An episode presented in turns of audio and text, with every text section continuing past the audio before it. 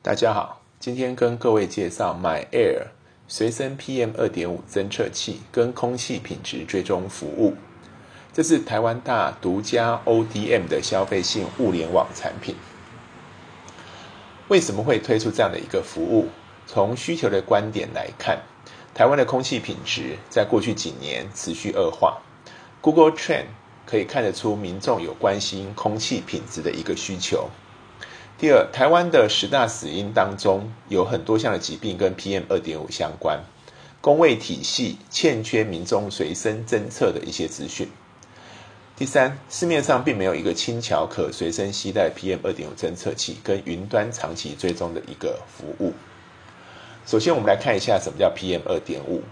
PM 二点五是存在你我周遭身边的一种隐形杀手，因为空气中有很多的细悬浮微粒。颗粒微小到非常的小，让我们吸入的时候都难以察觉。譬如燃烧所产生的雾霾、工厂废气、工地的粉尘、车辆的轮胎摩擦，甚至炒菜及烧香的悬浮微粒，都会产生 PM 二点五。那我们台湾空气品质就受到不管是境内或境外的污染源及气候的影响，有时会整个西部都达到高。红色的等级，甚至非常高的一个紫报等级。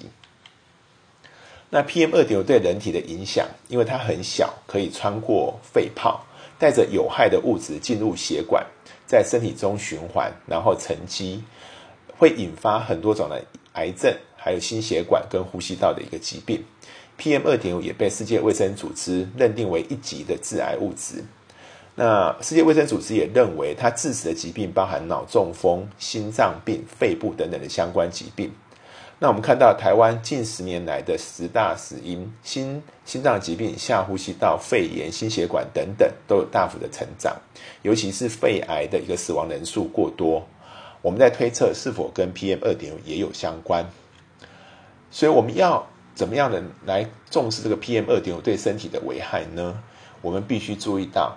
PM 二点五的危害是长期累积的，隐形的空污它其实是无所不在，不只有外部的户外情况，包含家里面的废气啊、炒菜啊、抽烟等等。那我们吸入过量的时候，我们自己都不会知道，因为目前只有大环境的资讯，我们并没有身边所处位置的小环境的资讯。那再就它危害的程度，我们很难知道，因为我们没有一个能够记录个人 PM 二点五铺入量的一个测量工具。能够让我们来做出一些改善。那市面上目前也没有一个可以随身好用的产品，包含环保署的资料，它是以户外两百多个测站为主。第二个是户外有一些业者做了一些一千到两千个这种小测站，但也是以户外为主。那另外有一些空气清净机，它会带一些量测装置，但是它只能在自己固定的一个地点。那市面上有一些吸带型的装置，它是多功能的，但是它吸带就就是没有荧幕，也没办法随时的看得到。那当然最重要的是没有一个 A P P 可以搭配这样去做一个长期的追踪跟记录。那我们也可以看到市面上的这个 P M 二点五，如果它的无法解决充电的问题，就很难能够期待而能够长期待机。如果它没有 A P P，它就没有办法帮你做一个历史趋势的长期追踪跟分析。所以，我们从资源的一个切入角度，我们就想以我们公司来推出一个消费性物联网产品的一个尝试。另外，我们也来尝试用一个 O D M 的方式来进行一个商新的一个商业模式。所以，我们就在二零一九年推出了这样的一个产品跟服务。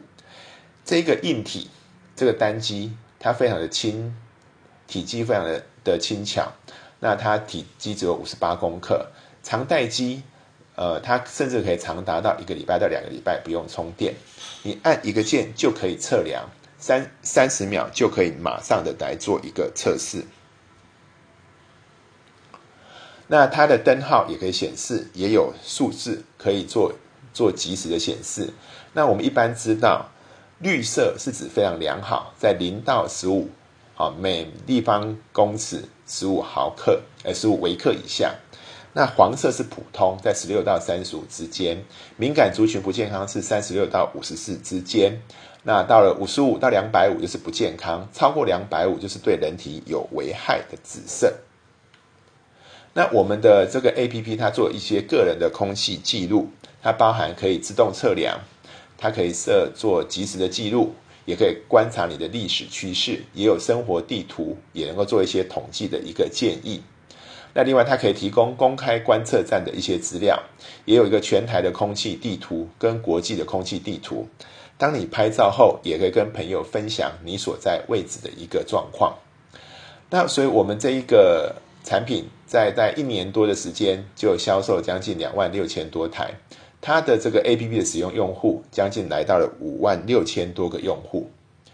除了这之外，我们也来做一些公益的赞助，包含我们捐赠给。癌症基金会，那另外我们也捐赠给国家卫生研究院来进行空气居家品质跟孩童过敏研究的计划，希望能够来帮助降低这个空污所引起儿童的一个气喘。那我们希望透过这样的一个装置，也能够提醒你需要的时候就要就要开空气清净机，或要做一些预防的措施。总之，自己的空气自己测。找到好空气，远离坏空气。